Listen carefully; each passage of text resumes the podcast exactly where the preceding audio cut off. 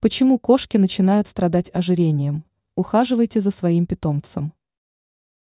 Кошка в доме – это не живая игрушка. За питомцем нужно следить ежедневно, кормить, играть, купать и много чего еще. Ожирение у питомца может возникнуть тогда, когда он ведет достаточно пассивный образ жизни.